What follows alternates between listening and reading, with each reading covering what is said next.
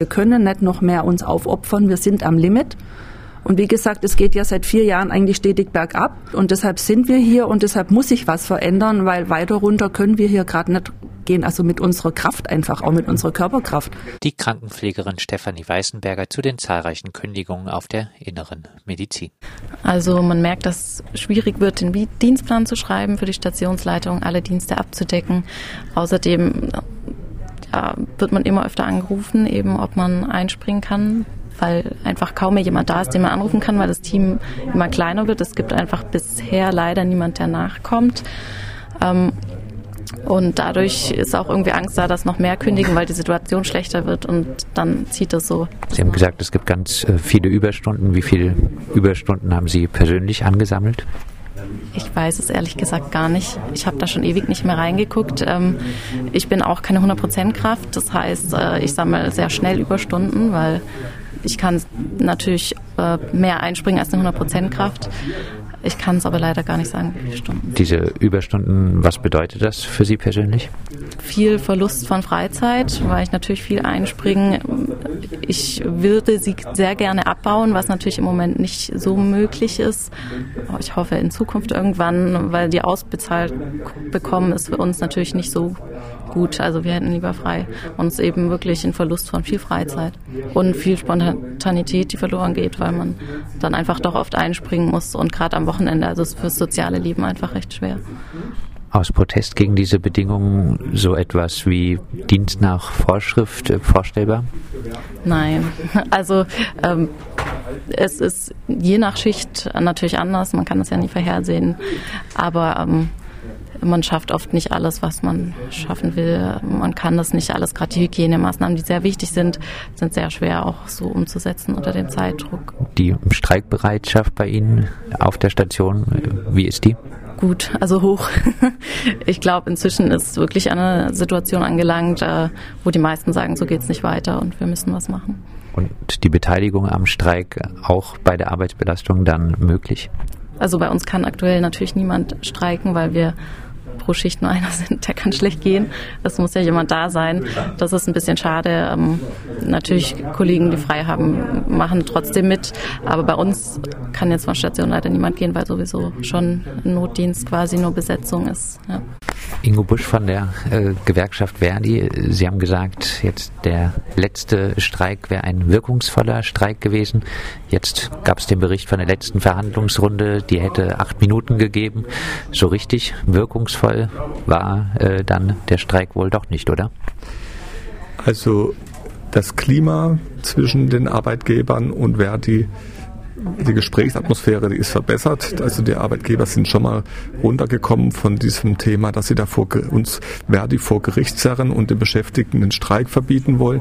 Also insofern gibt es da schon Signale, dass sie jetzt konstruktiver rangehen, insofern wirkungsvoll, wirkungsvoll auch bezogen auf die Belegschaft selbst, dass diese Notwendigkeit, dass wir jetzt zu einem Tarifvertrag für Mindestbesetzungen kommen müssen, die ist in der Belegschaft und in den Belegschaften einfach sehr breit verankert.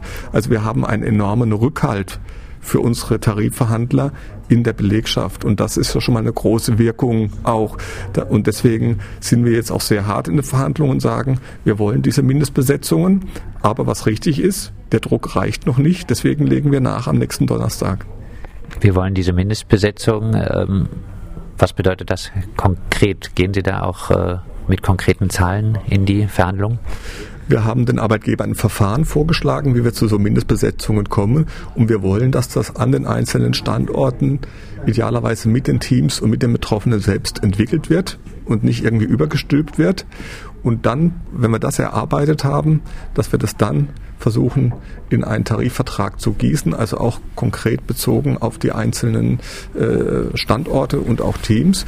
Insofern haben wir jetzt nicht der Arbeitgeber sagen ja immer, wir wollen starre Personalschlüssel. Genau das wollen wir nicht. Aber Mindestbesetzung heißt ja auch nicht Regelbesetzung, sondern das heißt, drunter geht's nicht. Und das heißt, wenn die Mindestbesetzung nicht eingehalten wird, muss es Konsequenzen geben. Darum geht's uns. Wann werden solche Konsequenzen ausgelöst und die müssen verbindlich sein? Kann man sagen, sagen wir vor zehn Jahren äh, war die Personalsituation äh, deutlich besser und man könnte sich eventuell an äh, der Personalzahl vor zehn Jahren, vor wie auch immer vielen Jahren äh, orientieren?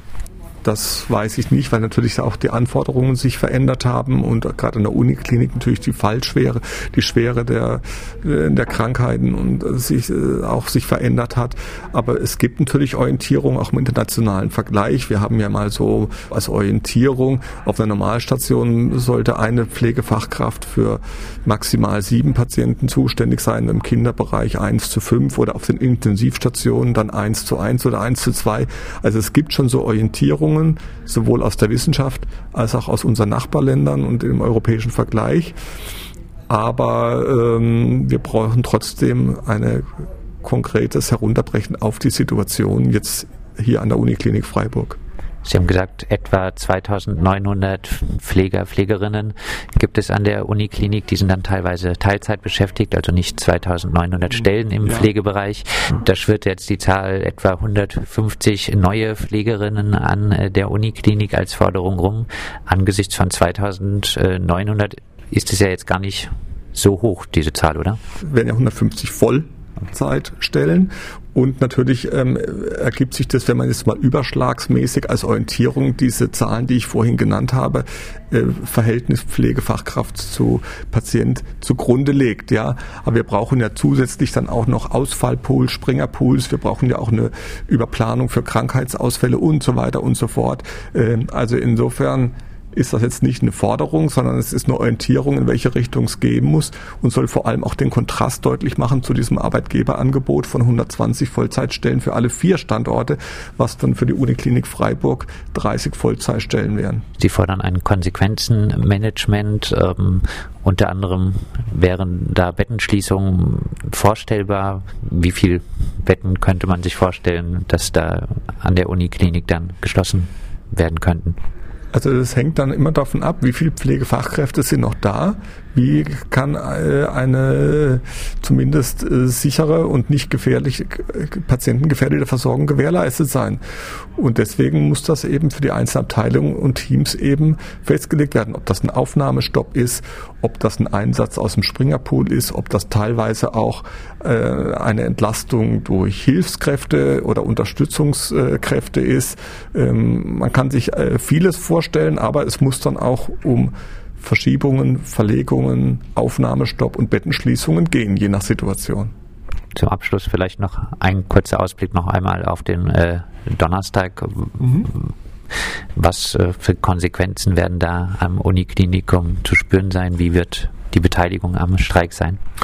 Also es werden alle Beschäftigten im Tarifbereich TVUK, also Tarifvertrag Unikliniker, äh, an der Uniklinik Freiburg zum Streik aufgerufen. Wir haben, Verdi hat eine Notdienstvereinbarung mit dem Klinikumsvorstand abgeschlossen und es das bedeutet, dass an diesem Tag der Betrieb auf äh, Nachtdienst, Feiertags, Wochenendniveau runtergefahren wird, dass elektive, also verschiebbare ähm, ähm, Aufnahmen und Diagnostik und Therapie verschoben werden muss, ähm, auch schon in den Tagen vorher teilweise. Und insofern wird der gesamte Betrieb schon ordentlich runtergefahren werden müssen. Auch natürlich im OP-Bereich, aber auch in allen anderen Bereichen. Und das wird dann nicht der letzte Warnstreik sein. Das kommt dann darauf an, ob wir wirklich ins Gespräch über Mindestbesetzungen kommen und ob die Arbeitgeber darüber bereit sind, ernsthaft zu verhandeln oder nicht.